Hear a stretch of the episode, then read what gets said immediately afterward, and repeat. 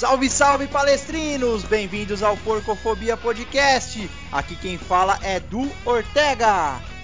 Fala porcada, eu sou Igor Chewbacca e bem-vindos a mais um encontro quinzenal. Bom dia, boa tarde, boa noite. Aqui é o Iago Galhardo e falamos de Palmeiras e nostalgia. Início de temporada, perspectivas e expectativas para as novas conquistas. A ambição da Libertadores, mais uma vez renovada. E vamos ver o que, que a gente espera do Verdão esse ano de 2021.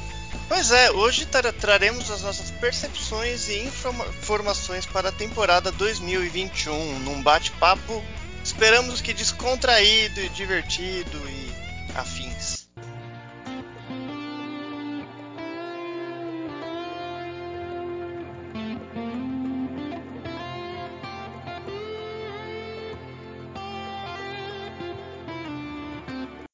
Começando aqui mais um episódio do Porcofobia Podcast e hoje um episódio diferente. Vamos fazer um episódio bônus. Bônus por quê? Porque falaremos sobre as perspectivas para a temporada 2021. Então, aproveitando aí que tem esse pequeno. Teve um pequeno hiato para o início do Campeonato Paulista e elenco de férias. Então, vamos passar um pouquinho aí do que do que nós temos de perspectivas para o próximo ano, para a próxima temporada. Mas antes de iniciarmos. Para o próximo ouvir... ano, não, já estamos no, no próximo ano. Próximo ano futebolístico, né? Já estamos. É, próxima temporada. Os senhores nem foram apresentados ainda, hein? Aguardem mais um pouco, porque antes de iniciarmos, agora sim, vamos apresentar aqui os nossos participantes de hoje. E hoje com um convidado especial, hein? Primeira vez em nosso Porcofobia Podcast, um convidado especial. Mas antes, vamos, vamos à, à famigerada apresentação. E tio Baca, eu te pergunto, quem vai para o paredão no próximo domingo? Rapaz, sei não. Ah, com Cata lá ainda? eu, não, não tá. Eu paguei assistir quando ela saiu. Aí Você... a minha missão estava cumprida seria bom a gente pegar também para que time torcem, né? Para ver se tem algum palmeirense lá dentro. Vocês sabem se tem algum palmeirense lá no dentro da, do Big Brother? Não sei nem quem tá lá, irmão. Pois é. então, agora apresentando o nosso segundo integrante aqui da, da bancada de hoje, Iargo Galhardi. Pintou a campeã Juliette, Iargo? Cara, se você tá falando, eu acredito. E hoje, então. Eu, teve... eu, acompanho o Big Brother por memes de Facebook, cara. e depois que aquelas minas saiu lá, tá, até os memes diminuiu, então não sei de mais nada. Hoje, para apresen apresentando aqui o nosso. Participando, na verdade, do nosso programa, mas também apresentando. Temos um convidado especial, Dudu Weindler. Olha só, bem complexo esse sobrenome. Então, Dudu, apresente-se para o nosso ouvinte e responda a pergunta: Gioino ou Kae Shrek? Joino. Com certeza. Não, o Joino era bom demais, cara. O Joino era bom. Assim, o Caê, se ele tivesse jogado dois jogos no Palmeiras, melhor atacante de, desde sempre com em estatística, né? Porque o cara fez quatro gols em dois jogos. Mas depois disso foi só decadência. Eu acho que foi os únicos quatro gols que ele fez pelo Palmeiras. Bom, é... O Gioino ele veio com, com uma pampa de, de argentino goleador, né? E acabou também. Depois decepcionou um pouco, né, né, Dudu? Ah, mas também naquela época lá, o que, que não decepcionava no Palmeiras? É, foi uma época difícil, cara. Foi uma época difícil. Mas o Joino tinha a habilidade de fazer gol no São Paulo, né? Todo jogo contra o São Paulo, inclusive no ex-time dele, ele metia gol no São Paulo. Verdade, acho que ele fez umas duas vezes, né, no São Paulo. O cara teve um 3 a 3 que ele meteu um golaço que eu... a gente saiu perdendo de 3 a 0 do São Paulo e conseguimos empatar. Esse um foi o gol. Não lembro nem como. Teve um que dele, desse jogo aí que teve um gol de cobertura do Yarley, não foi? Yarley? Algo assim. Não, né? Marley, Marley, Marley, Marley. Exato. Que era do São Caetano. Eu lembro desse jogo, cara. Lembro desse jogo. Não, mas gol, gol, gol, de cobertura do Palmeiras em cima do São Paulo, né? Não precisamos nem comentar, né? Não precisa nem estar com o time bom para fazer, né? Já Exato. Apresente-se para o nosso ouvinte, Dudu. Conte um pouco mais sobre você e de onde veio esse convite de participar aqui conosco hoje. Cara, sou amigo do Iargo. É, a gente tem um grupo em comum ali. A gente se conheceu pelo um, pelo um grupo do Cartola, que, que, que a gente faz sempre. Eu sou palmeirense, assim, minha família inteira é muito palmeirense. Sempre fui palmeirense desde, do, desde que eu me conheço por gente. Gosto mais do Palmeiras do que gosto de futebol. Eu e é isso. eu. Eu só queria mandar um salve aqui para um outro grupo meu, que é que a rapaziada é, é fechadona aqui, que é o bonde do Parmeira. E se eu não mandar esse salve aqui, eles me matam. Aí sim, divulga o Então um podcast abraço aí então pro Ô, bonde do pro Parmeiro, bonde, então. Bonde do Parmeiro aí. Bonde era o, o apelido do, do Vasco lá, do Dedé, do. Era, como é que era? Bonde da Colina. Bonde da Colina, lembra? Time de dois. É, mas aquele time era bom, era 2011, 2012. É, era Foi o bom. último time bom do Vasco, eu acho, né? Foi Eu mesmo. não go... Mas eu não gosto desse time aí, não.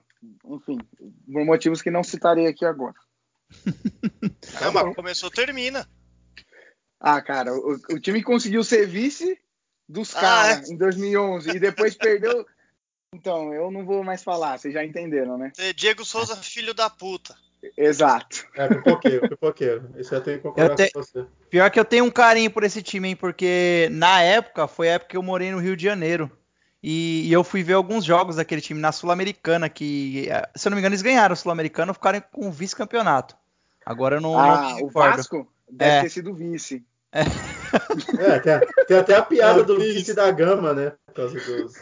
E até, até uma história pessoal aqui, que foi a, a primeira vez que eu fui lá em São Januário, foi o, o garçom que, que trabalhava onde eu almoçava, me chamou, me viu eh, conversar comigo todos os dias e falou que, que eu podia ir com a camisa do Palmeiras. Eu tinha um pouco dessa, já tinha né, essa ideia de que as torcidas são co-irmãs. Só que eu fiquei, pô, mas será que eu vou mesmo? Ele falou, meu, vai lá que você vai ser super bem recebido, você vai comigo. Aí eu falei, vou me arriscar, né? Acabei indo e não é que eu fui bem recebido mesmo, ninguém falou nada. Ah, caminhei com a camisa do Palmeiras, vi o jogo, fui embora e pô, foi bem legal esse dia aí. O Vasco ganhou de 4 a 2 se eu não me engano, o Dedé tinha feito dois de cabeça. Universidade. A história ia ser mais, tipo, legal se você falasse, aí eu fui e também um monte de cascudo, né? Que aí tem um- temos um plot twist legal, cara. Não, porque é curioso, né? A gente sempre via essa questão das co-irmãs, mas não, não tinha essa ideia de que realmente podia ir com a camisa lá, né? É bem, Pô, bem eu- curioso. Eu não sei se conta, mas eu uma vez fui num, num sábado de, de feijoada da, da Mancha Verde com uma camiseta da Inferno Coral que um amigo lá do Recife tinha me dado de presente. E também fui, fui super bem recebido. O pessoal perguntou se eu era de lá, falei, não, eu ganhei de um amigo que é de lá e tal, e tipo, não aconteceu nada. Tinha uma galera que achou estranho, mas no fim, depois foi super comum, porque as torcidas são aliadas também, né? Então não, não tem muito problema, não. É, Olha. organizadas é mais normal, né? Ah, os caras gostam. Mas Mas só para não deixar passar batido aqui, ó, o Vasco perdeu na semifinal para Laú na Ah. Sul-Americana de 2011 e a, e a campeã foi a LDU. Ah, então é, é isso. E o Vasco estava, acho que na liderança do brasileiro e pelo título da Sul-Americana. Nem é isso aí mesmo. Resumindo, tava disputando tudo e não ganhou porcaria nenhuma, né? Então vamos, vamos falar do que interessa agora. Vamos falar sobre o Palmeiras. Então, as perspectivas. Essa foi uma ideia do Iago Galhardi de criarmos um episódio bônus onde traremos aqui esse bate-papo sobre essa nova temporada que se inicia ah, já em março, né? Não teve muita pausa do, da temporada 2020 para 2021. Aí vamos trazer alguns assuntos aqui que, que pode ali de como vai ser ah, essa temporada do Palmeiras, essa nova temporada. Então, para iniciar o nosso bate-papo de hoje, vou puxar aqui com o meu amigo Igor Chewbacca.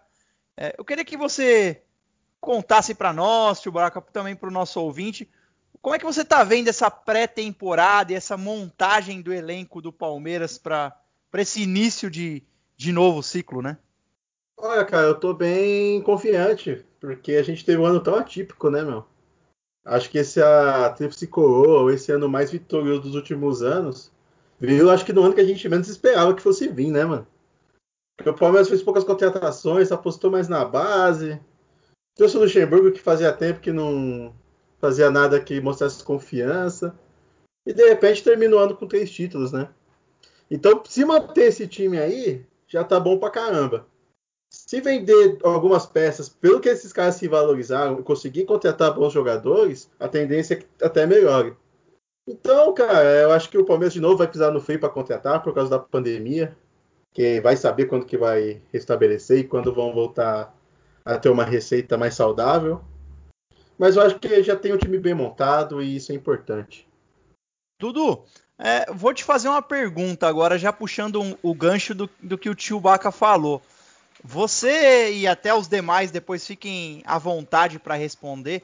Você acha que essa temporada vitoriosa 2020 do Palmeiras só foi possível por conta da pandemia?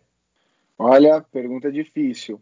Eu acho que não só por conta da pandemia, mas eu acho que a pandemia ela deu alguns subterfúgios para o Palmeiras ter essa campanha. Um deles é não ter a torcida para os meninos. É, eu acho que, por exemplo, se você coloca um Gabriel Menino, um Danilo para jogar num, contra um River Plate no Monumental de Nunes lotado, é diferente do que jogar na, no estádio do Independente sem, sem torcida. É, e a nossa torcida, a nossa torcida palmeirense, ela é um tanto quanto impaciente, né? A gente sabe disso, que a gente é corneta, a gente é impaciente. E, e eu acredito que muitos jogos, assim, relativamente fáceis do Palmeiras, se a gente tivesse a torcida lá dentro, até, uns, até o intervalo a gente tivesse empatando em 0 a 0 o Palmeiras não tivesse conseguindo criar, é, muitas vezes a nossa torcida ela, ela acaba mais prejudicando do que ajudando. É, muitas vezes não, algumas vezes.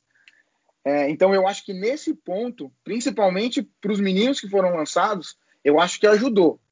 Mas não dá para falar que a gente não teria é, essa campanha vitoriosa. Eu acho que está muito mais na conta da demissão do Luxemburgo e da vinda do Abel do que qualquer outra coisa. Mas eu imagino que a, a vinda do, do, Abel seria muito mais difícil se tivesse torcida no estádio, principalmente nas primeiras partidas, porque ninguém conhecia o cara, a gente só sabia do, do Abel do que ele falou nas primeiras entrevistas, a gente já sabia o que esperar, sabia que o cara manja de futebol, que ele estudou a história do Palmeiras, mas mesmo assim a, a pressão em cima dele seria muito grande. Então, só, só complementando ó, o que o Dudu falou, da pergunta do, do Edu. Então hoje temos dois Eduardos na, é, na apresentação. O, o Dudu Weindler e o Du Ortega. Tem dois charás aqui hoje. Quero ver achar um Iargo para participar aqui comigo, hein? Fica aí a lição, hein? Ou um Chewbacca.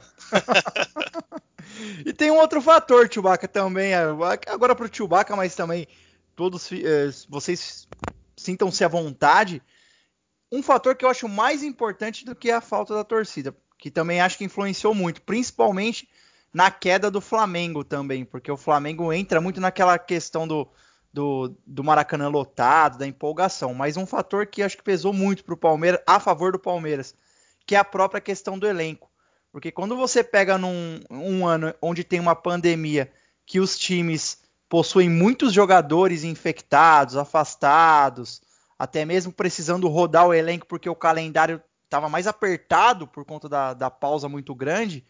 Quem teve um elenco maior, um elenco mais capacitado, ao meu ver, se sobressaiu. Então eu queria um pouco da, da sua visão também sobre isso, Chewbacca. Se você concorda, acha que, que isso fez muita diferença no nosso elenco? Não, com certeza, né? O Palmeiras teve, foi um desses times que teve esse problema e conseguiu ir bem, né? Mesmo com 13 casos, 15 casos de Covid no elenco. Mas mesmo assim, eu falo assim, em relação a. Eu concordo com o que o Dudu Winder falou, do, em relação aos garotos e tudo, de ter ajudado. Mas não sei se foi predo, é, predominante. Porque, mano, os moleques eram muito bons, sim. Eu não sei se a torcida ia pegar tanto no pé dos garotos. Porque são garotos, né, cara? Querendo ou não, a torcida costuma ter uma certa paciência e carinho com quem vem da base. Diferente de uma contratação, às vezes. A não, não ser alguns, né? Tipo, tem uns caras que já estão xingando lá o Panamenho. Eu não vou falar quem é, não. Não, não, mas aí, ó, eu eu vou, agora eu vou perguntar. Você acha que a torcida teria paciência com o Esteves? Não, o Esteves não, cara. O Esteves ele de fato foi mal. Só que, cara, é, o Esteves é um cara que era banco e entrou quando o Vinha foi pra seleção e tudo. Eu acho que o Esteves até a tendência é ele sumir esse ano, né? Que você tem o Vinha e tem o, o rapaz lá da esquerda, qual é o nome dele, que voltou do Botafogo? Vitor Luiz. Vitor Luiz. Vitor Luiz. Eu sempre confundo o Vitor com vários nomes, tá ligado? Tipo, Vitor Lima, Vitor, esses nomes compostos aí. Mas é, cara, eu acho que assim, agora vai ser Vinha, Vitor Luiz e o Esteves vai até esporadicamente. E, e eu acho que até o Esteves, cara, foi um erro do nosso planejamento. Faltava jogador ali, na verdade. Porque ele não tem condição, ao meu ver, de estar no profissional ou ainda, ou não tem mesmo como jogador. Mas aí, na falta de jogadores, não tinha nenhum banco pro Vinha, vai esse moleque aí mesmo. E não foi bem, de fato. É, não tem tu, vai tu mesmo, né? Mas no Até- fim, assim, não é um cara que dependia dele, né? Se fosse um atacante, um garoto atacante errando muito, Sim. ou se o, vamos supor, se o Patrick de Paula ou os volantes ali entregassem muito a bola, O coisa que não Patrick, aconteceu. sem torcida ontem, o Caio Ribeiro tava criticando o Patrick, falando que ele tá embaixo. Não, ele pode criticar, ele pode estar embaixo, isso pode acontecer. O moleque tá voltando agora, né? Que saiu, teve umas fériasinhas, voltou. E, e eu acho que ele é o jogador mesmo dos garotos que mais oscila, né? Não sei o que, que Mas ó, acham. eu acho que se tivesse torcida no estádio, a gente não tinha sofrido tanto contra o River em casa que nem a gente sofreu. Putz, não sei, hein? Eu acho Não, que tá, isso também.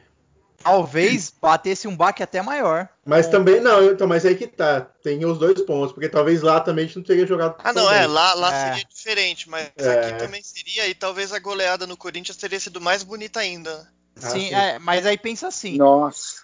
a torcida, a torcida entra contra o River pulsando, depois de um 3 a 0 Aí toma um, dois, fica praticamente calado, porque não, tava todo mundo em choque Ah, ali. talvez ia não, ser, cara. Ia Talvez ser o- difícil a torcida é, é, não sentir o baque, entendeu? E aí o time sente junto. Então, né? mas o que o Iargo falou referente a não sofrer é exatamente isso, é não sofrer. Talvez não tomasse dois, porque a torcida estaria apoiando desde o começo e o River talvez se sentisse um pouco mais acuado e os jogadores mais ligados, entendeu? Então a ideia é essa, tá? A Cara. torcida e justamente não tomar os dois e não tomar pressão. Eu acho que assim, a gente ganhar de 3 a 0 lá com torcida. O que eu quis dizer dos meninos né, não foi nem a nossa torcida, é eles sentirem jogos fora de casa, eles sentirem uma torcida argentina. Porque o Gabriel, por exemplo, o Gabriel menino, ele destruiu o River Plate na Argentina. Sim. Ele expulsou um dos melhores jogadores deles, que era o Carrascal. E, e eu, assim, eu espero que ele, que ele consiga fazer isso com torcida também. Mas acho que eu não sei se- o quão eles sentiriam num, num ambiente desse. E eu vou falar para você, o dia que eu vi o Palmeiras tomar 3 a 0 dentro do Allianz Parque no primeiro tempo do Cruzeiro, e a gente voltou pro segundo tempo. O que a torcida do Palmeiras fez, cara, eu, eu nunca tinha visto, eu acho. Eu nunca tinha visto. Foi um dos dias que eu mais vi aquele Allianz Parque tremer.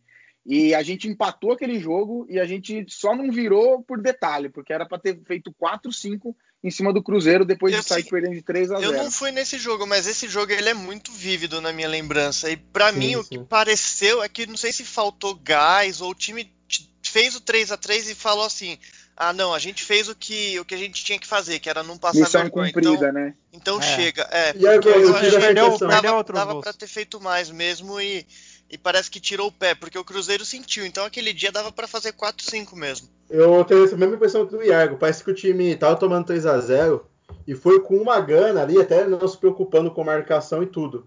E empatou. E parece que os caras pensaram, bom, agora que a gente já empatou, não vamos continuar se expondo e tomar um quarto, talvez no contra-ataque e perder do mesmo jeito. Aí, assim, não é que o time parou de jogar, mas não tava jogando com a mesma gana que até empatar. E aí não conseguiu fazer o quarto. Ah, até Eu tenho essa era, mesma impressão que vocês. mas é porque era o primeiro jogo também, né? Sim, sim. Ainda era E o- foi heróico também. É, foi, foi um, um belo jogo mesmo. Mas o, nesse, nesse nível ma- mais, mais antigo que, que é muito bom de se assistir é o jogo contra o Grêmio na Libertadores de 96, se eu não me engano. Que o Palmeiras tinha. 95. 95, isso mesmo, tinha perdido o primeiro de, de 6 a 0, né? E aí voltou o segundo, toma o gol no primeiro minuto. Então o Palmeiras já tava com uma vantagem de 7 gols de diferença. Não, foi 5 o primeiro Foi jogo. 5, é, foi- tava com uma Eu vantagem sou muito de bom seis. de história, tá? Eu tinha 4 anos. Tava com uma vantagem de 5 no primeiro, toma no primeiro minuto, então era uma vantagem de 6. Mesmo assim a torcida não para de cantar, o Palmeiras vira o jogo, faz 5 É, o a 1 Palmeiras buscou. e por um gol não, não passa para a próxima fase. E, o- esse dia o estádio era absurdo. E o Grêmio era um timaço. É, Paulo um Nunes. Foi campeão, né? É, o- O foi campeão campeão. esse ano, é. Com o Felipão no banco de reservas, inclusive. Então esse jogo aí foi, foi absurdo. Você vê que desde essa época o Felipão já era Felipão, né? Tipo, esse negócio de. É regulamento. Faz o né? resultado, é, e depois quase perde, mas passa. Foi assim mesmo. A maneira e... Felipão de jogar Copas. Né?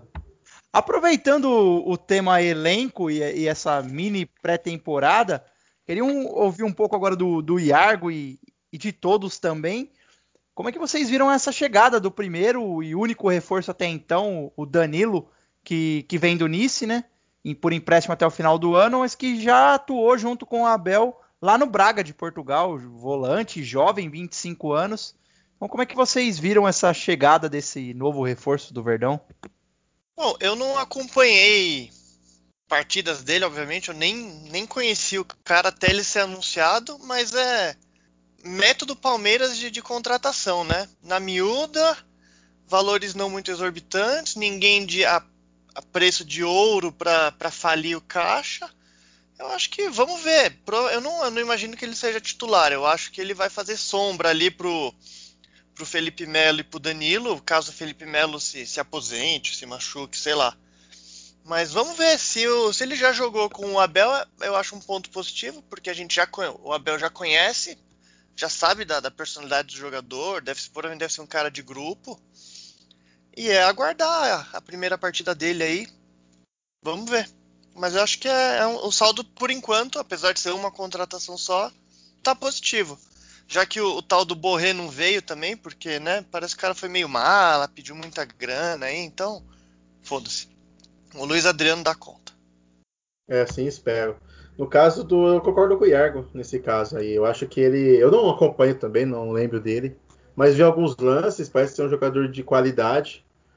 E veio para reforçar, né? Um elenco que já é forte, mas que tem algumas posições, ao meu ver, né, que precisam de reforços. Ele é um jogador para reforçar o meio-campo. Talvez não para resolver. Vamos aguardar, mas é o importante até agora é que o Palmeiras não perdeu ninguém, isso é importante. Se perder, esperamos que seja por uma boa gana.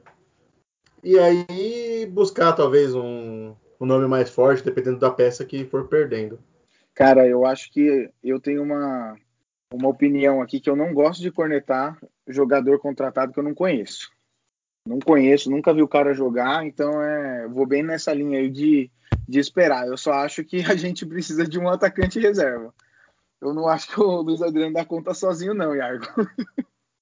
ele machuca muito e a gente já viu que a gente, infelizmente, o William, ele é bom. Eu gosto do William, mas infelizmente ele, ele de centroavante não, não, não, não traz a mesma qualidade e, e os outros são improvisados, né? E o Gabriel Silva eu prefiro não comentar. É, o, o, o Rony, de vez em quando, ele funciona como, como um centroavante, mas também não é a posição dele, né? O Gabriel Silva é menino, esse daí acho que foi um dos que mais sentiu a pressão. Tem o Breno Lopes, né? A estrela Breno Lopes, com, como cornetar Breno Lopes. Um puta de um centroavante, um dos melhores que eu já vi nos últimos anos. É, contém ironia para quem, o... quem não tenha entendido. Pra quem mas assistiu... a, parte do centroavante eu acho que precisa sim, mas gente, acho que a gente chega lá na, na discussão daqui a pouco. Fala, Tibaca. O, pra quem assistiu o Deadpool 2, o Breno Lopes é aquele aquela mina que. Ah, qual é o seu poder? Ah, eu tenho sorte pra caralho, tá ligado? É tipo o Breno Lopes, né? eu, eu ia puxar esse, esse gancho que, que o Dudu puxou, que para mim também eu achei que, que não era muita prioridade trazer um volante no momento. Eu não sei você, o que vocês acham, mas volantes, acho que é a posição que o Palmeiras está mais bem servido, né? Menino, Patrick, o próprio Felipe Melo. Eu acho, assim, achômetro, tá? Que já tem alguma, alguma saída encaminhada por aí, hein? Porque... Pode ser o Zé Rafael, né? Também. Eu, ele veio como, como para suprir o lugar do Emerson Santos, né? O que disseram. É que nem volante e... era, né? Assim, jogava é. de vez em quando, mas era zagueiro, né? Só que assim, o, o próprio, assim, de primeiro volante mesmo, a gente só tem o Danilo e o Felipe Melo. O próprio Abel reclamava que ele não tinha primeiro volante para colocar. Não, não é... tinha rodagem, né? Exato, ele, ele falou em várias entrevistas isso. Então eu acho que eu acho que sim, porque ele teve que improvisar a gente ali, né? quando ele teve que improvisar a gente, que foi o Emerson Santos, inclusive, é, ele falou. Então eu acho que foi por isso que eles foram atrás do Danilo, desse Danilo Barbosa. Um, um fato que, assim, eu também não conheci, não conheci o Danilo, mas quando você entra nessas páginas de esporte que estão comentando o interesse do Palmeiras ou até confirmaram a contratação, os vascaínos elogiam muito Danilo. Toda vez eu vejo torcedor do Vasco falando que lembra dele, que ele jogava muito bem no Vasco, saiu como um, uma das pratas da casa ali. Tomara que dê certo, né? Tomara que vingue no, no Verdão e seja comprado futuramente, porque ele vem nesse primeiro momento por empréstimo. Né? Aproveitando essa questão de transações também, queria ouvir um pouco de vocês sobre essa especulação, ninguém sabe se é verdade ou não, sobre a venda do Verón, que supostamente seria para um time de Manchester, não sei se seria o United ou o City, por um valor de 50 milhões de euros, que é um valor muito alto, no meio aí da pandemia, que eu acho um pouco difícil, mas o que, que, você acha, Baca? Será que tem verdade nisso aí? Cara, eu assim, eu também assustei com o valor. Achei estranho, até pelo. Cara, eu particularmente, eu, o que eu vi do Veão na base, né, até na, no sub, sub-20, né, que ele jogou pela seleção, e até o que ele jogou, os jogos que ele jogou pelo Palmeiras, eu gosto muito do futebol do Veão. Eu acho ele completo, ele tanto ele na área finalizando, ele finaliza bem, ele consegue driblar bem pelos cantos, ele é um atacante que tem todos os recursos mas não conseguiu ter sequência. Tem se machucado muito. E isso é preocupante, né? A gente pode perder, às vezes, uma joia aí ou desvalorizar por conta das lesões. Mas eu acho que é um jogador valioso, sim, que pode chamar atenção. Eu acho estranho o momento. Só que a informação, pelo que eu vi, veio do Fernandinho Fernandes, que é um repórter que. Não falando que ele não erra, mas. É um cara que costuma ser responsável no que fala, né? Um cara que leva muito a sério a profissão. Não é um fanfarrão tipo Neto, por exemplo, que às vezes dá uns furos ali que ele acaba se enrolando por ele mesmo. Ou o Nicola que só dá barrigada, né? É, que, caras que especulam muito, né? O Iago Fernandes... adora o Nicola. É, a gente sabe. eu não gosto nem do Fernando Fernandes, gente. Eu não vou com a cara dele, não. Nunca me fez nada, mas só de, de olhar ele falando na TV já me irrita. É só dele ter dado um esporro no Edilson, eu gostei dele, comecei a gostar dele. É, não, exatamente. E, assim, ele é um cara que tá há muito tempo, é um cara coerente, e assim, Gostar dele ou não, é pessoal, eu também não morro de amor por ele, mas você vê que é um cara que leva muito a sério a profissão, né? Ah, Sempre sim, levou. Parece que ele é palmeirense, né? É, aí eu sei. Essa ô, eu não tenho. Ô, ô, Dudu, mas eh, me, me responde uma coisa: 50 milhões de euros pro Verón, acho que tá um pouco inflado, não tá não? Cara, se um time de Manchester oferecer 50 milhões pro Verón, é difícil segurar, né? Porque eu, assim, a gente estava até discutindo isso aqui ontem no grupo eu acho que o Verón ele não ele não mostrou um futebol ainda para ser vendido por 50 milhões de euros. O Gabriel Jesus, por exemplo, ele foi vendido por 32 e já tinha vestido a 9 da seleção. Campeão então, brasileiro ainda, né, pelo Palmeiras. É, ele não tinha sido ainda quando fecharam a venda, mas mas saiu daqui campeão, né? É, exatamente. É, é assim, eu acho que o Verón vai ser um vai ser um craque, velho. Eu acho que o Verón, se ele deixar a cabeça no lugar, não sofrer, é, igual o Chewbacca falou, não sofrer com, com sequências de lesões, ele tem, assim, vai ser titular da seleção brasileira no, no futuro. Eu, eu tenho 90% de, de certeza disso. É, eu tenho certeza que ele vai despontar. Mas hoje ele ainda, eu acho que ele ainda não vale. Então, assim, cara, é um negócio muito bom para o Palmeiras. Lógico, não quero que o Palmeiras venda ninguém, mas eu acho que o Palmeiras, o Palmeiras ele vai ser muito difícil ele segurar a todos os meninos que ele tem aqui. É, eu acho que até por uns 30 milhões de euros já não segura. Porque, sinceramente, eu não acompanhei o, o Verón na base, mas pelo que ele mostrou no, no time principal, ele não tem futebol para ele não não é que ele não tem, ele não mostrou futebol para 50 milhões de euros ainda. Pode ser que ele mostre, pode. Ele tem acho que 18 anos, então tem pelo menos uns 3, 4 anos aí para pegar pegar cancha e, e mostrar para que que veio, mas por enquanto 50 milhões vai com Deus, cara. É, é eu acho que o grande problema dele foi essa falta de sequência mesmo. Porque ele teve bons jogos, teve jogo que ele fez, chegou a fazer dois ou três gols, ou eu não lembro se foi um hat-trick é, ou se ele fez dois. Foi, Não, foi na Libertadores, eu acho que foi contra Isso. o Delfim. É, foi ele naquela. Fez um de cobertura, fez um sem pulo. E ele tem muita técnica, cara. Você vê ó, no Mundial Sub-20, que ele disputou com a seleção, ele foi eleito o melhor jogador. Então isso também já acaba ligando um bom radar em cima dele, de times da Europa. Eu também achei o valor muito alto. Eu acho que 50 milhões, como vocês falaram, ele ainda não vale isso. E, ah, se vende ou não, para mim tem que vender. Até porque eu acho o VO uma incógnita não por qualidade, mas pelas lesões. Não sei se foi uma má fase, uma de má sorte que ele passou, ou se ele tem de fato problemas sérios físicos aí, como, sei lá, o Ganso, outros jogadores que tinham qualidade, mas viviam machucados e foram meio que caindo, né? Com o passar do tempo. E tem outra coisa, e tem outra coisa, Chewbacca, com 50 milhões de euros, ele tá dando mais de 300 milhões de reais, você equaciona o, a, a, o orçamento da temporada e você consegue segurar os outros meninos, né? Exato, é, exatamente. O próprio presidente já falou, né, que vai ter que vender um dos meninos para poder é, cumprir as contas do ano passado e desse ano. E ontem nós estávamos até num grupo nosso fazendo alguns comparativos. Esse mundial que o Verón foi o melhor jogador foi sub-17, Chewbacca, que até hoje acho que ele tem 18 anos ainda. É, isso mesmo. Mas é, eu lembro que o Vinícius Júnior tinha sido também o melhor jogador de um Mundial Sub-17 na época. E o Vinícius Júnior já era muito falado. Ele era muito mais falado do que o Veron quando ele foi vendido pelo Flamengo.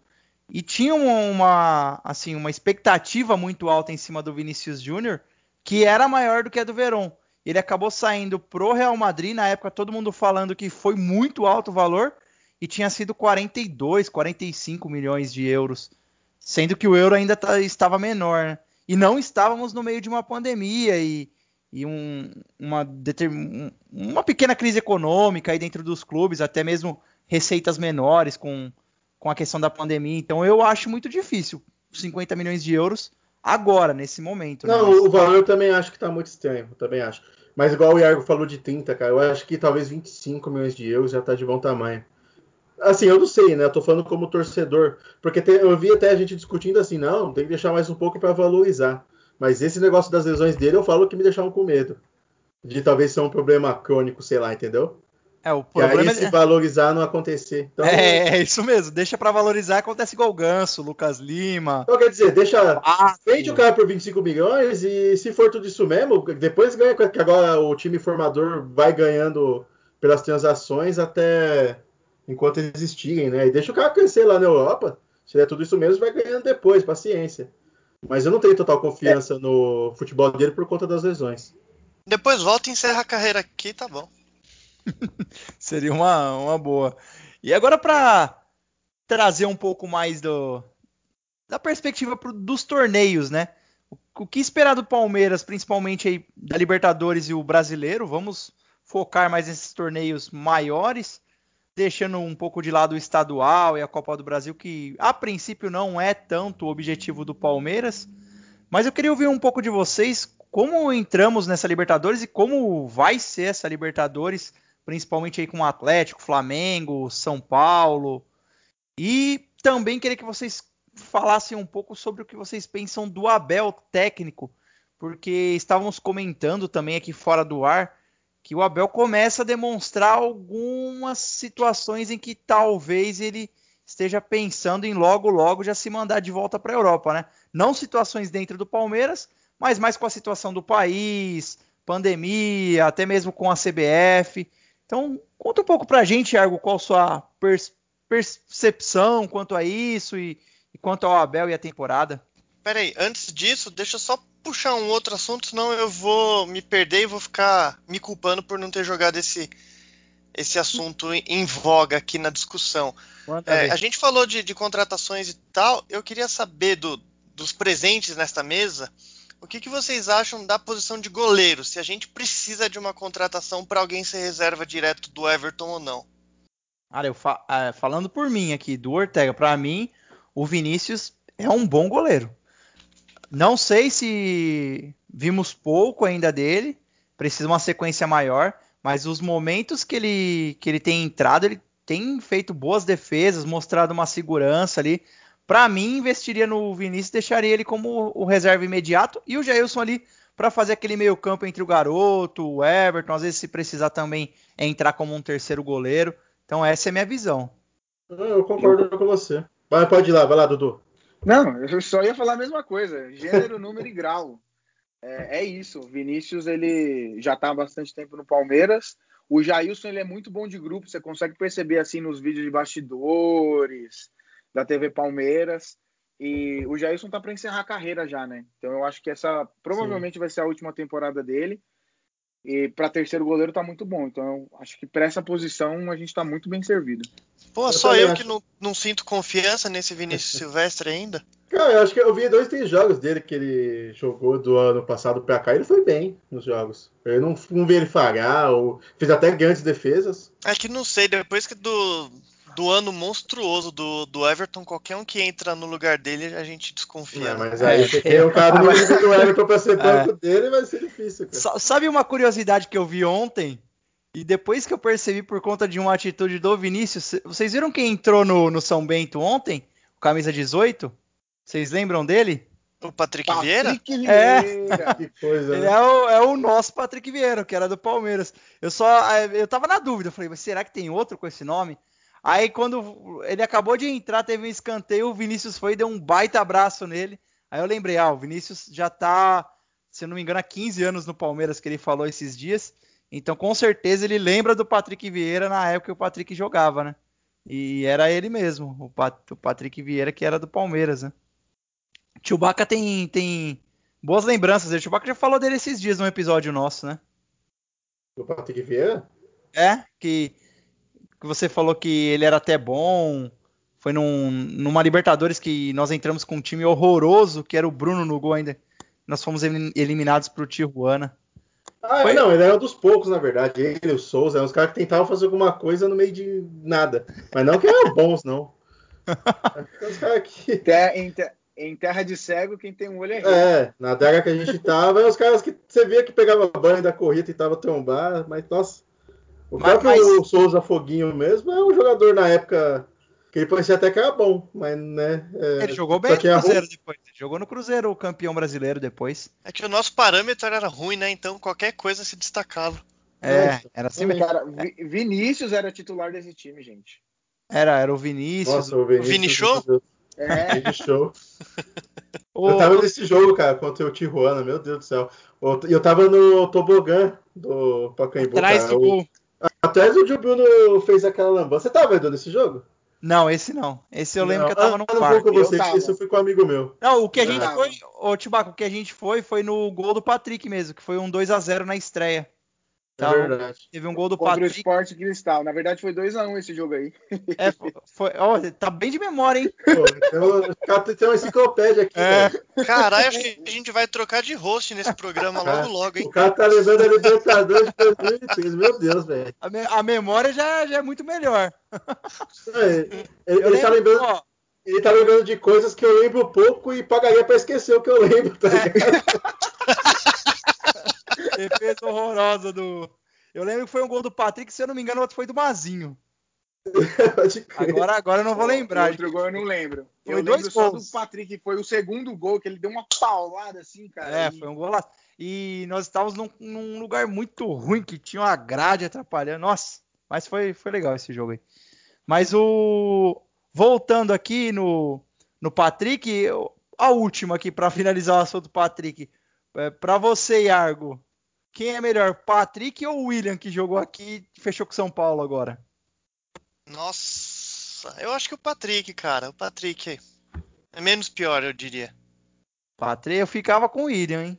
O William que jogou. E para mim, esse William já tinha parado de jogar faz anos. Eu também. Para mim, eu nem sabia que esse cara existia ainda. Ele jogou com o Wagner Love, eu lembro. No, no... Rapaz, eu nem lembro desse William.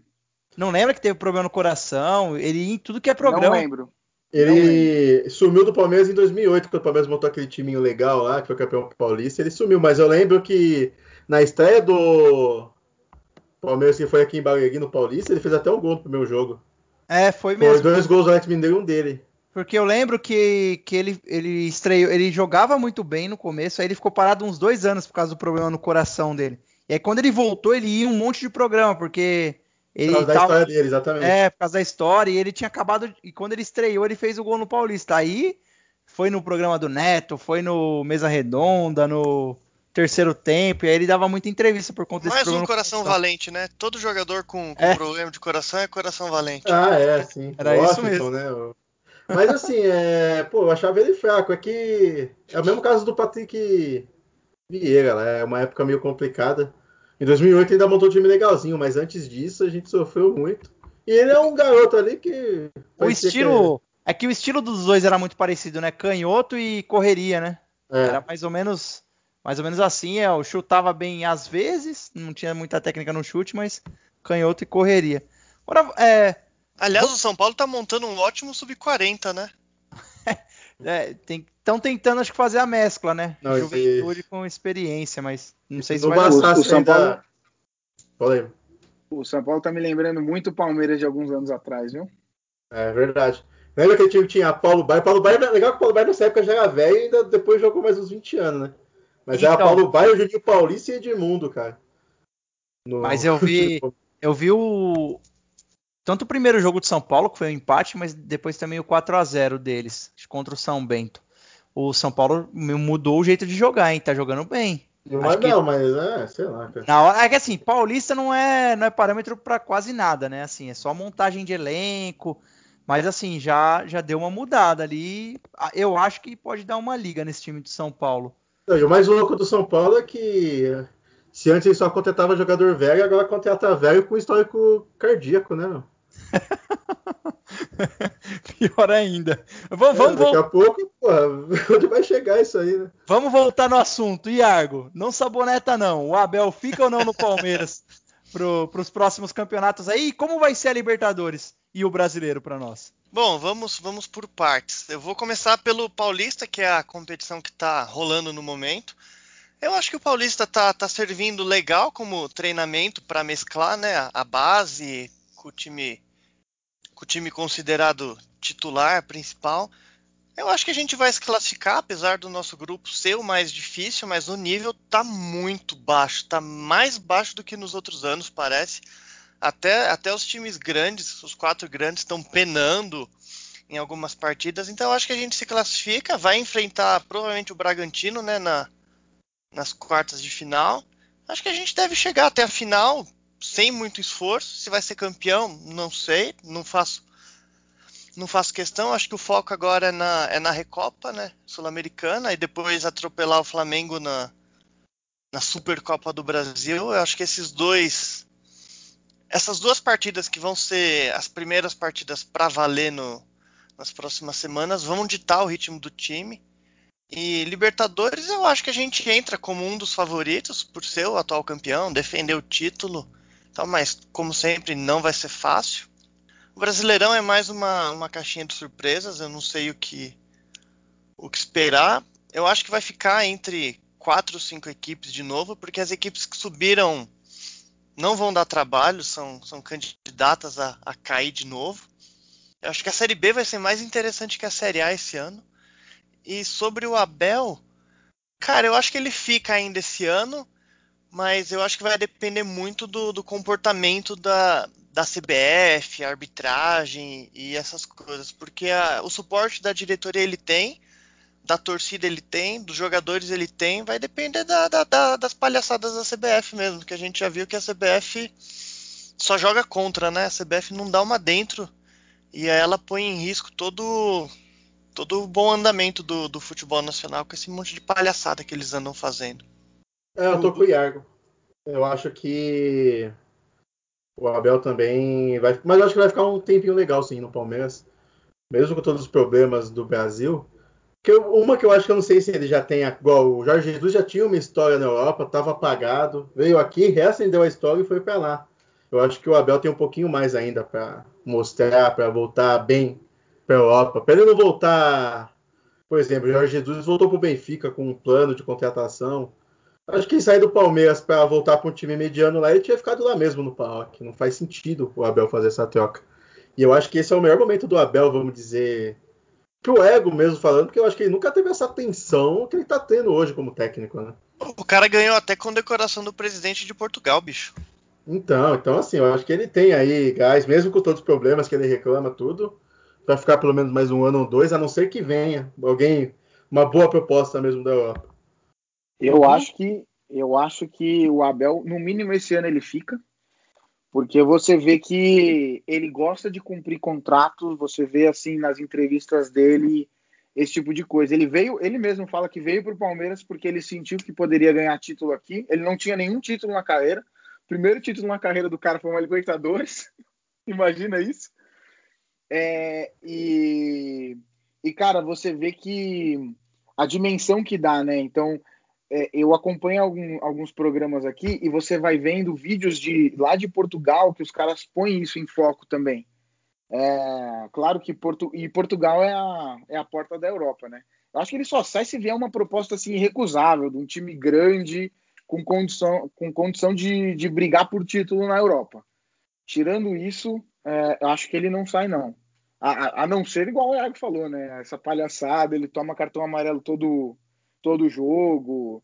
É, enfim, mas eu tô gostando pelo menos do Gagliotti nesse sentido, que ele tá dando um suporte legal pro, pro Abel.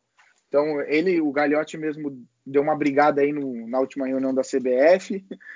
É, então, eu acho que pelo menos a, a diretoria do Palmeiras e, e, a comissão técnica estão estão olhando para o mesmo para o mesmo objetivo, né?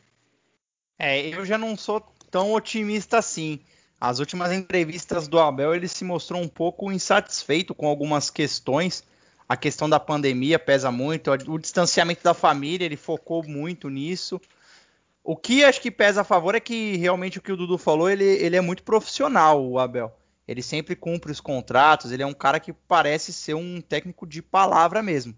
Mas tem um fator que, que acho que vai pesar um pouco daqui para frente, principalmente após as conquistas e os, e o trabalho muito bem feito dele, que são as propostas de fora, né? Então, a, aí quando fechar a, a, temporada lá na Europa, acabar a, a Champions e os principais campeonatos, acho que vão começar a vir propostas. Não sei se do primeiro escalão, né? Não sei se vai vir proposta de repente de um de um Chelsea, de um PSG, creio que não. Mas se vier de um segundo escalão ali, eu acho que o Abel vai pensar um pouco, de, dependendo um Leipzig, um, um Atlético de Madrid. Claro que aqui eu estou colocando times que já têm os seus técnicos, mas que se de repente chegar uma proposta dessa em cima do Abel, não sei se ele segura não. Quanto às competições, a Libertadores esse ano vai, ao meu ver, está muito mais difícil do que o ano passado, hein, Chewbacca?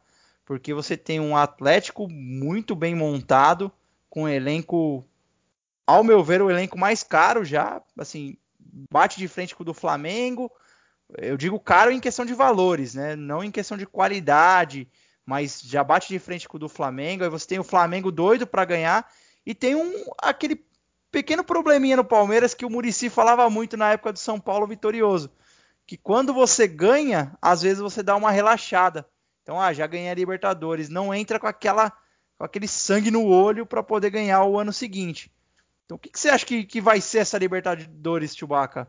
Acho que o Palmeiras entra forte, entra para ganhar e a pedra no sapato pode ser aí o Flamengo, um River de novo, um, um Atlético. Olha, Edu, acho que se pegar a história recente da Libertadores, eu falo recente puxando até dos anos 90, não tão recente. Nem o River, que tinha aquele timaço, foi bi da Libertadores. É muito difícil um time ser bicampeão da Libertadores. Acho que o São Paulo foi o último e não teve mais depois. Então, cara. Teve, eu... teve o Boca, teve o Boca. O Boca foi 2000, 2001. É, an antes do São Paulo, né? Não, não, São não, Paulo foi São Paulo, São, é, São Paulo chegou São duas Paulo. finais, na verdade, mas não. Não, foi... São Paulo foi, né? São Paulo foi 92, é. 93. Depois chegou em duas finais e perdeu uma. É, nem che até chegar na final em sequência é difícil, né? São poucos exemplos, assim, não são muitos. Sim, né? são poucos. É um, campeonato, é um campeonato muito disputado e. O Palmeiras, é, eu acho que o Palmeiras, em questão de montagem de elenco, tá um passo atrás do Atlético.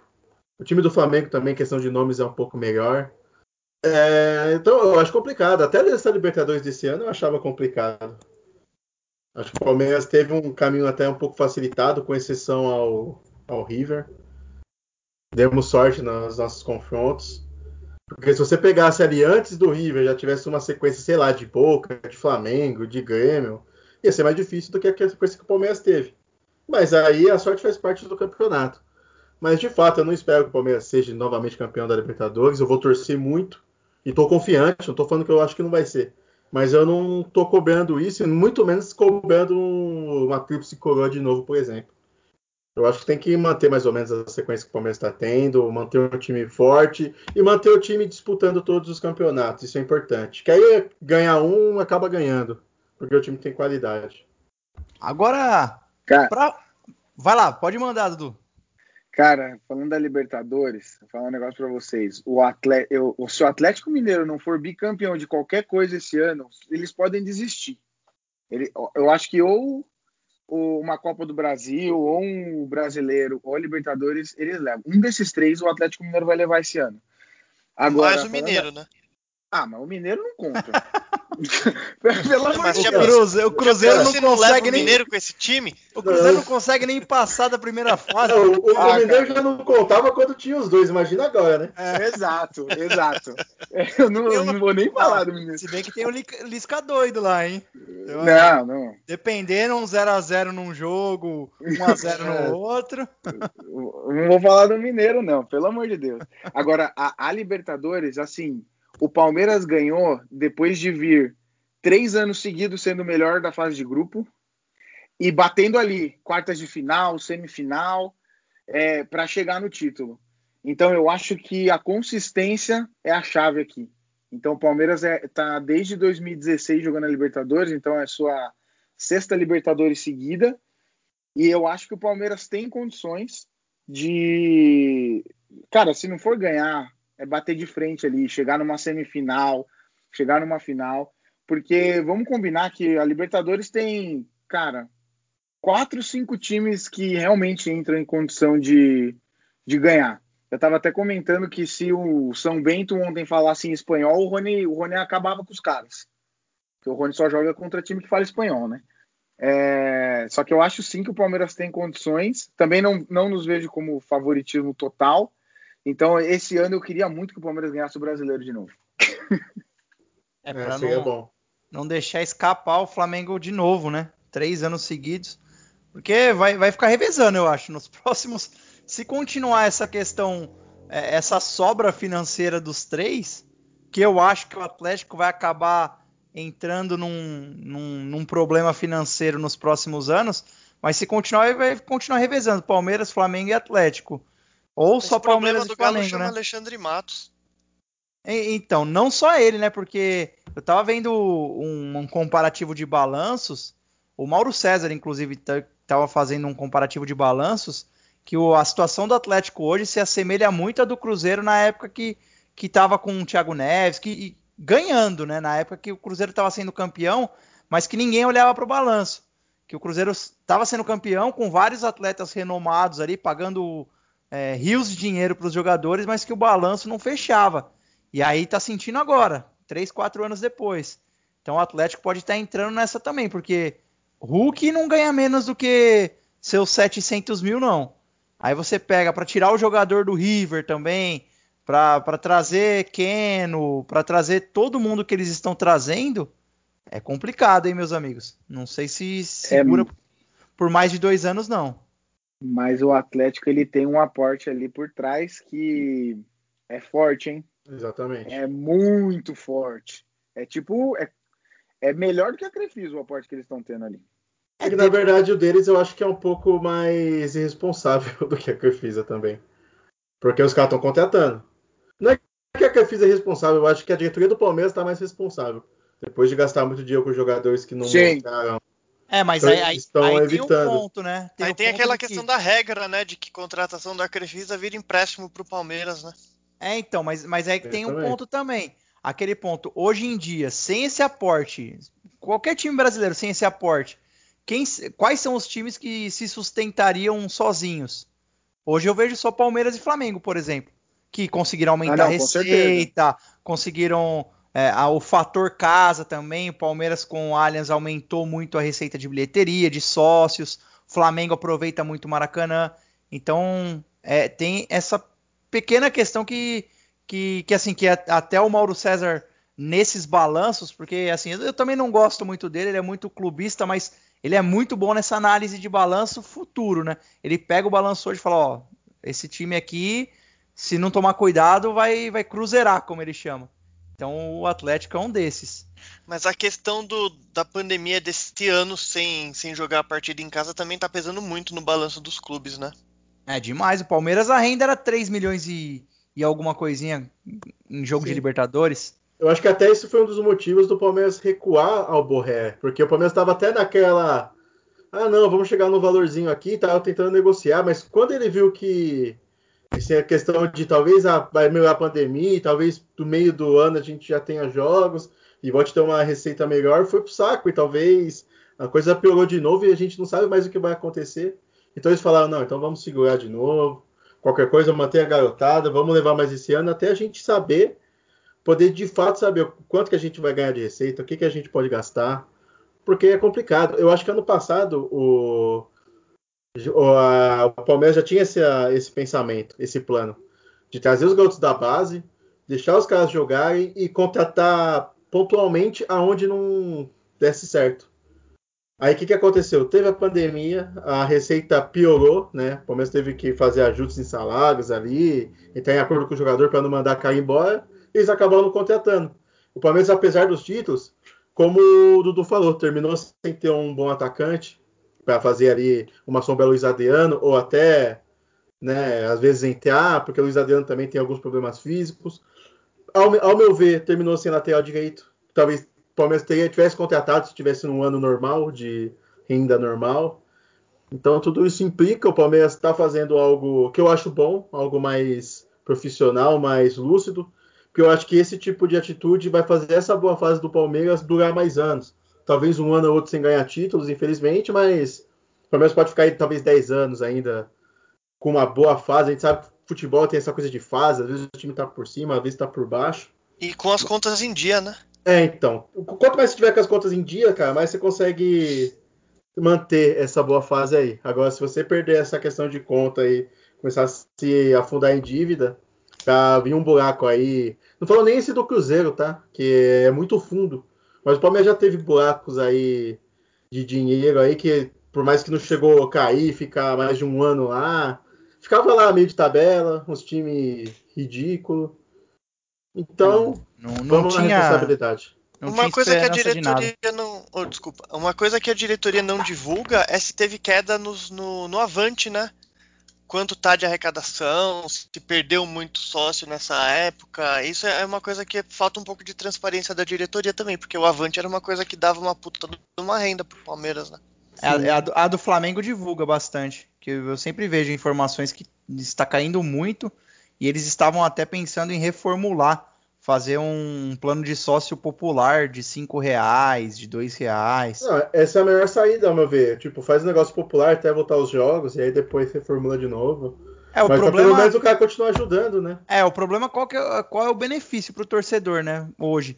Mas então, assim, você colocando um de dois reais, o cara pelo menos tem aquela visão, pô, tô ajudando o meu time com um valor que não vai me fazer tanta diferença, né? Não, sim, com certeza. Porque é um de 30 reais e o cara não tem direito a ingresso, não tem direito a nada hoje, né? Porque tudo fechado, não tem direito é, a o, TV. O Palmeiras fez um esquema de crédito, né? Que você vai pagando e depois vai ter isso como crédito. Mas o problema é até a renda ingresso, das é. pessoas. É. Isso, mas o problema é a renda das pessoas, né? É, tem um cara ali que é. trabalha, que, pô, beleza, eu tinha ali meu dinheiro, eu gosto de ir no jogo. Só que aí, sei lá, o trabalho do cara diminuiu, o cara não tá ganhando a mesma coisa, tá tendo que talvez vincular melhor o dinheiro dele, o cara acaba, querendo ou não, né, cara? O Avante é um luxo aí que o cara vai ficar de lado ali entre pagar a conta e pagar o Avante. Sim. Bom, o, o papo tá bom, meus amigos, mas agora precisamos encerrar a nossa conversa de hoje. Senão vamos ficar aqui até meia-noite conversando. Mas antes de encerrarmos, eu vou, vou fazer uma, uma pergunta para cada um e queria que vocês deixassem a visão de vocês. O momento mãe de Ná aqui agora. Vamos prever o futuro. Queria ouvir de vocês um nome só, hein? Um nome só, sem sabonetar, hein, Argo? Para vocês, começando pelo Igor Chewbacca. Qual vai ser o jogador da temporada, Chewbacca? Um só, hein? Rapaz, Rony. Não, mentira, tô brincando. pode, Pode falar o Deus. seu jogador e por que você acha que vai ser ele. Cara, eu acho que eu vou de Gabriel Menino, novamente. Acho que o Gabriel tem tudo para crescer ainda mais. E eu acho ele um jogador. Não, vou falar melhor. Pensei melhor aqui, porque você tá vendo essas perguntas que você faz aí na.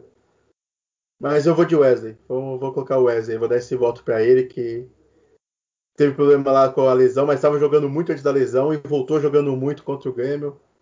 O Wesley vai arrebentar esse ano aí, se Deus quiser, sem lesão. Iargo, É, eu não queria copiar, mas acho que o Chewbacca leu minha mente. Eu vou de Wesley também. Eu, a gente acha, eu achava que ele ia voltar num ritmo pior, tal, mas ele destruiu o jogo contra o Grêmio. Então, ele já é, já é um pouco mais experiente, já tem uma idade maior, então eu acho que esse é o, é o ano dele. Ele vai suprir a falta que o, que o Dudu tá fazendo. meu xará, Dudu. Cara, o nosso jogador da temporada vai ser o Weverton. Rapaz, é, um bom time começa por um grande goleiro. O Weverton. A Copa vai ser ano que vem, né? É, a Isso. Copa já é ano que vem. Cara, o Weverton vai pra Copa e quiçá vai ser titular. É, e, e ele já salvou a gente muito esse ano e vai continuar salvando. Então, pra mim, o jogador da temporada vai ser o Weverton. Boas considerações e eu, eu, eu pensei muito no Wesley também. E no Everton, justamente porque o Everton já, já tá naquela fase que ele tá passando para ídolo já, hein? Já, já tá alcançando um patamar que o torcedor começou a abrir os olhos. Acho que no começo da temporada passada ninguém olhava o Everton como olha hoje, já como um, um grande nome dentro daquele elenco, um grande ídolo. E, e com essas falhas do, do Alisson, principalmente lá em jogos decisivos, eu acho que ele vai crescer muito na seleção também. Só que eu vou falar um outro nome aqui. Eu queria muito, isso aqui é, é mais um, um, querer do que um achar. Eu queria muito que o jogador dessa temporada fosse o Rafael Veiga. Principalmente porque é uma posição muito carente, difícil encontrar no mercado. Provavelmente o Palmeiras não vai conseguir encontrar um jogador ali para ser o chegar e vestir aquela camisa e ser o, o camisa 10 mesmo daquele meio-campo, o organizador. Então, esse ano foi um bom ano para o Rafael Veiga, um ano que ele teve uma temporada muito goleadora, tem essa questão dele ser muito palmeirense, então eu quero muito que o Rafael Veiga seja o jogador e vou apostar nele como jogador da temporada 2021. Eu acho que ele se encaixa nesse, no estilo do Abel, Edu. Sim, sim, o Abel gosta muito dele. Ó, é estilo diferente, mas dá para traçar um paralelo do começo do Alex no Palmeiras, onde muita gente criticava, o Alex não jogava bem, até nós falamos em alguns episódios isso, e a chave virou quando o Alex naquela Libertadores acabou com, com a Libertadores, jogou muito. Então não sei se se talvez o Veiga possa virar essa chave. O Alex era mais novo também na época, mas vou apostar no Veiga hoje, hein? Vou, vou, vou apostar que, que ele vai ser o, o bichão dessa temporada aí. É, o, Só o pra- Veiga tem boa chegada, ele tem um arranque bom para contra-ataque. E o Abel apostou muito, né, em saída rápida em contra-ataque. Por isso ele foi bem. Eu acho que o problema maior é quando o Palmeiras pega, às vezes, um time muito recuado e tem que ter um meia mais de armação, de aquele cara mais maestro. E aí a gente não tem no elenco. Só tem característica mesmo o Lucas Lima, mas jogando não, não mostra nada. Fala aí, Argo, o que que você vai falar? Não, é, eu ia falar só sobre o Everton, é rápido, tá? Eu ia falar que eu fui muito na época, fui muito crítico a ele por vários momentos, mas desde a, de a final do Paulista, quando ele defendeu aqueles pênaltis, eu prometi que eu nunca mais ia cornetar ele e eu nunca mais cornetei ele e eu nunca mais cornetarei o Everton. Nossa, nem, nem teve motivo mais pra cornetar depois daquilo lá. né?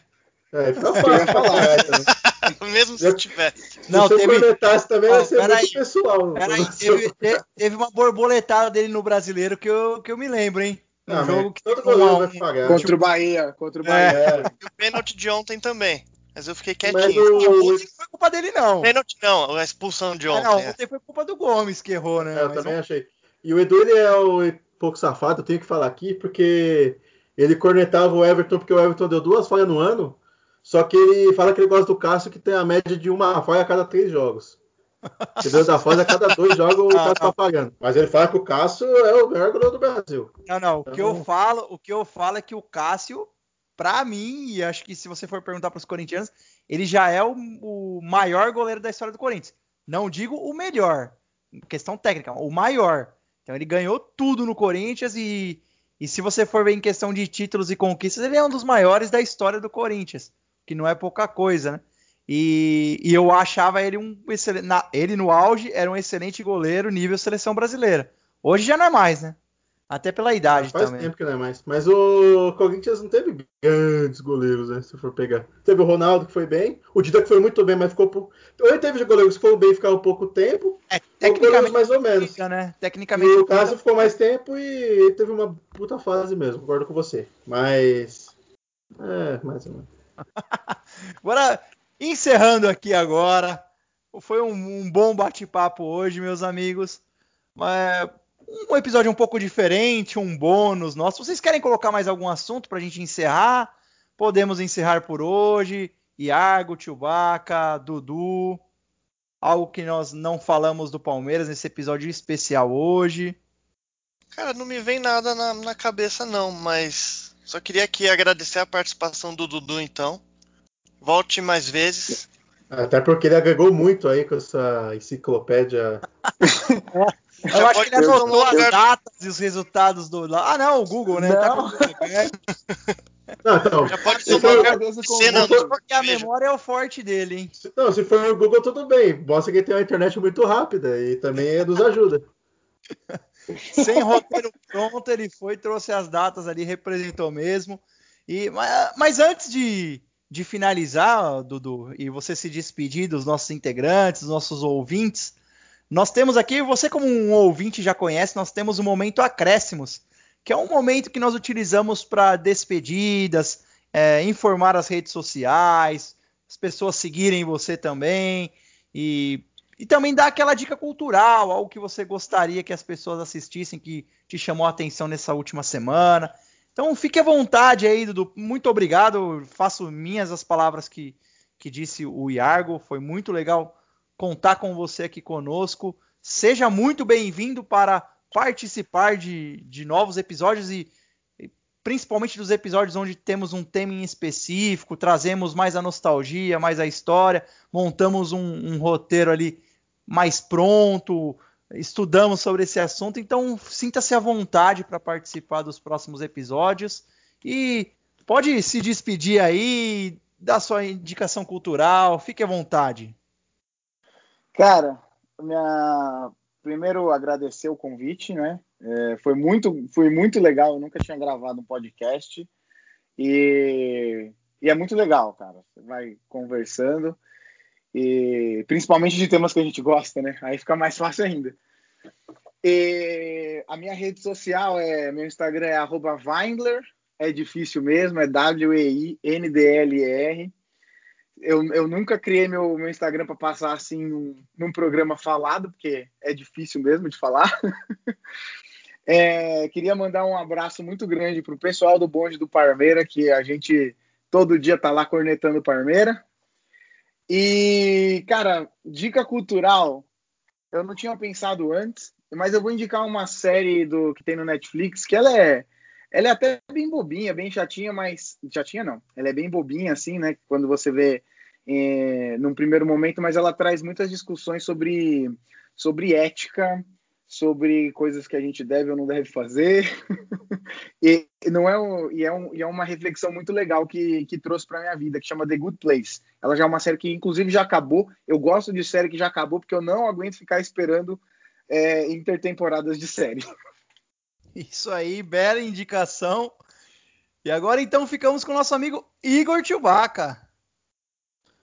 Bom, antes de falar, eu gostaria de só de falar que eu concordo com o Dudu aí, porque pra vocês terem uma ideia, eu terminei de assistir Breaking Bad esses dias, porque eu não quis assistir. Eu sei que ela acabou em 2013, mas eu não quis assistir também antes de. Mas enfim, curta nossas redes sociais. É, sigam meu, meu Instagram, Igor Underline Chewbacca. Muito obrigado, Dudu, pelo, pela participação. Agregou muito aí. Espero que você possa voltar mais vezes. Como dica cultural. Às vezes, como vocês sabem, às vezes eu falo muito de música aqui nas dicas culturais, principalmente de rock and roll, som pesado. E hoje fazem 30 anos que acho que o maior disco de heavy metal desse país foi lançado, foi o Arise do Sepultura. Então quem gosta de uma sonzeira aí, Spotify, YouTube, tem na íntegra, vão lá, escutam o bom Max Cavaleira rasgando a voz, o Igor Cavaleiro, os dois palmeirenses ali também arrebentando na bateria. E muito obrigado, galera. Boa. É, então, novamente agradecendo aqui a participação do Dudu. É, meu Instagram, arroba yargo.myself. Também é difícil, né? Mas vocês já estão acostumados com o meu nome. A minha dica do dia não é bem uma dica, não é uma cultural, mas é uma indicação de um programa de um, de um camarada meu, do Caio.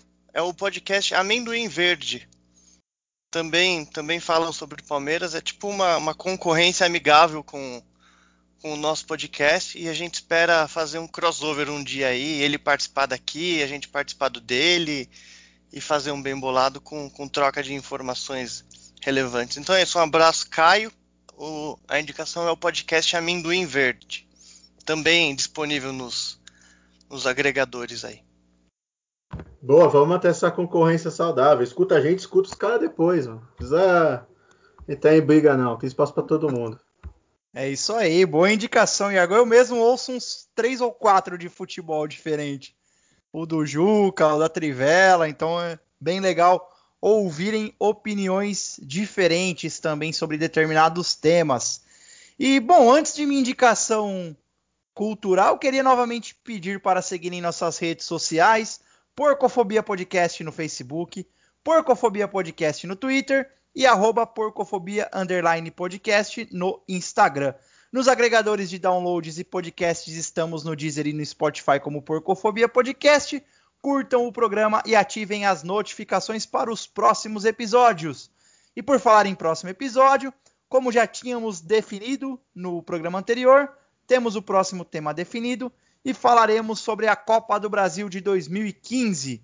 Vamos aproveitar aí o título recente da nossa Copa do Brasil de 2020, finalizada em 2021, e vamos rever aquela que não está tão longe assim, né? Foi em 2015, mas aquela conquista muito marcante que virou uma chavinha e nos colocou novamente na elite nacional. A minha dica cultural de hoje, eu gosto, assim como o Chewbacca gosta de indicar uns shows, um rock, o Iargo também às vezes vem com alguns documentários. Eu gosto também de documentários. E o documentário hoje é um documentário que possui no YouTube. É de uma, de uma rede de TV que eu não, não sou muito fã da History, mas esse documentário é, é muito bom, que ele chama-se Verão da Lata, que é um episódio que ocorreu nos anos final dos anos 80, início dos anos 90 ali no Rio de Janeiro, de um navio que naufragou, passou ali pela, pela, pela orla do Rio de Janeiro e deixou cair umas latas com um conteúdo um pouco diferente, onde a população começou a encontrar essas latas e se divertiram depois disso. Então, assistam esse documentário, é muito interessante, engraçado e muito bem produzido. Então, ele chama-se Verão da Lata, um verão que marcou uma geração. E é isso, meus amigos. Muito obrigado pela participação, Dudu. Muito obrigado pela participação, Tiobaca e Argo. Enfim, este foi o Porcofobia Podcast e até o próximo. Forte abraço! Avante palestra, até mais. Bom dia, boa tarde, boa noite, companheiros. Até o próximo. Tchau, tchau, pessoal.